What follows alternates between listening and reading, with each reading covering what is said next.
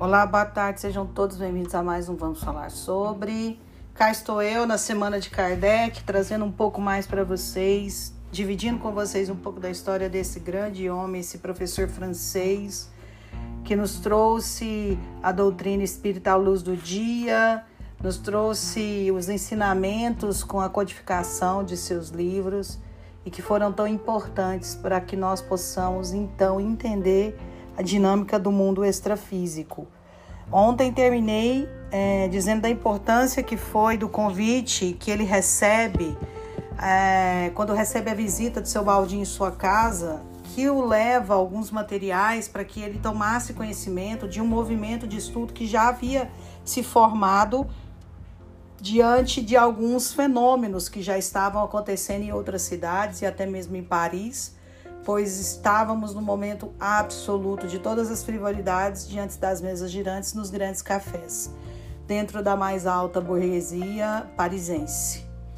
E Kardec, nesse momento, já não estava mais trabalhando no liceu, havia se desligado do liceu onde lecionava como professor.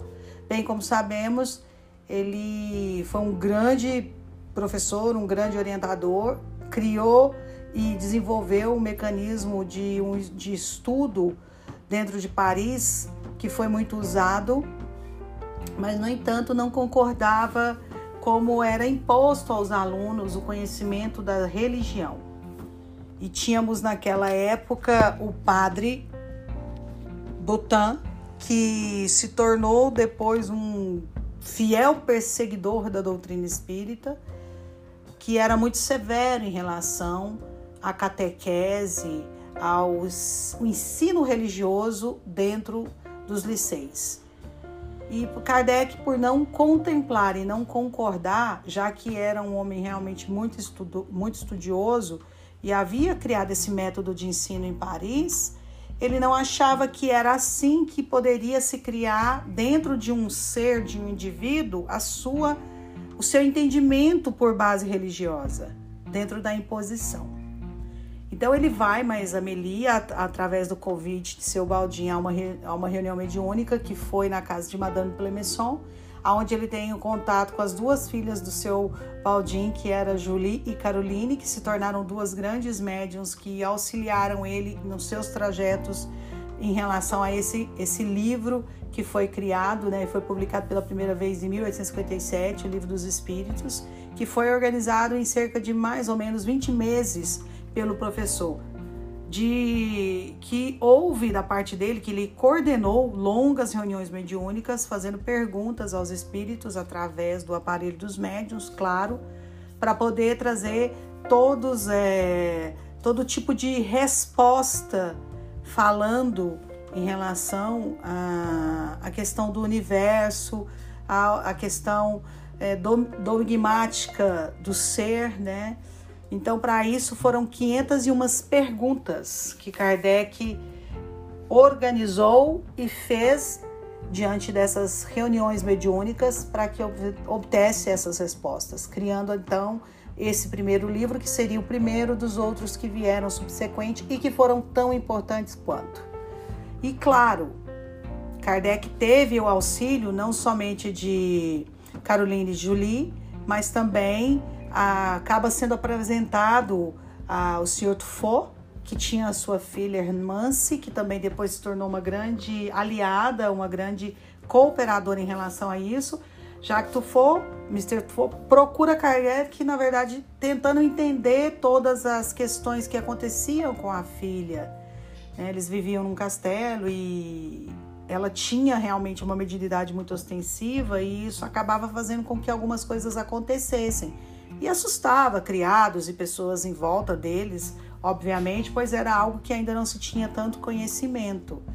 E também teve a ajuda, não muito menos importante, de Ruth Jamplet, que veio depois a se tornar uma pessoa muito importante também dentro não só da criação desse livro, mas acredito eu que isso depois também tenha mudado ela como médium, como pessoa mas isso a gente fala amanhã, que é um outro tópico que é muito importante que a gente vai entrar.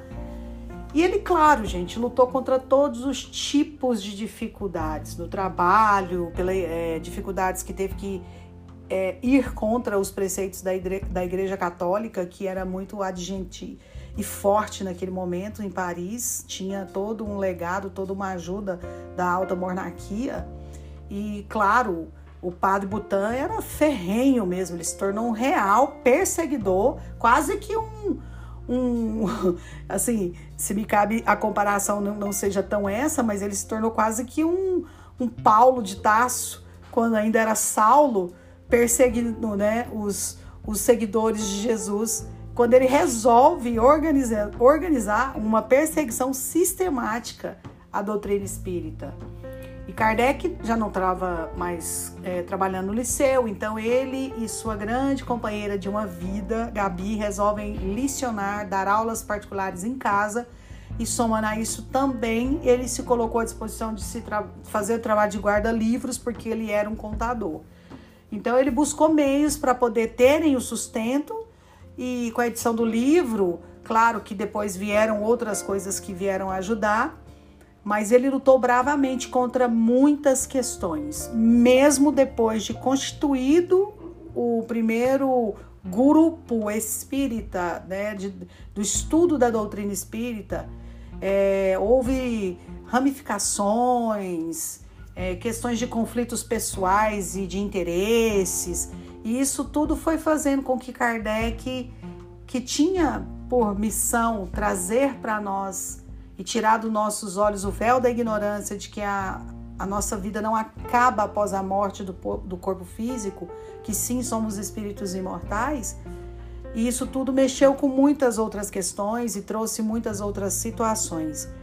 E a Igreja Católica é, teve uma, uma parte realmente muito importante nessa história quando eles resolvem queimar aqueles livros que já estavam separados, um lote de livros que seriam exportados, trazendo ali a fagulha da curiosidade.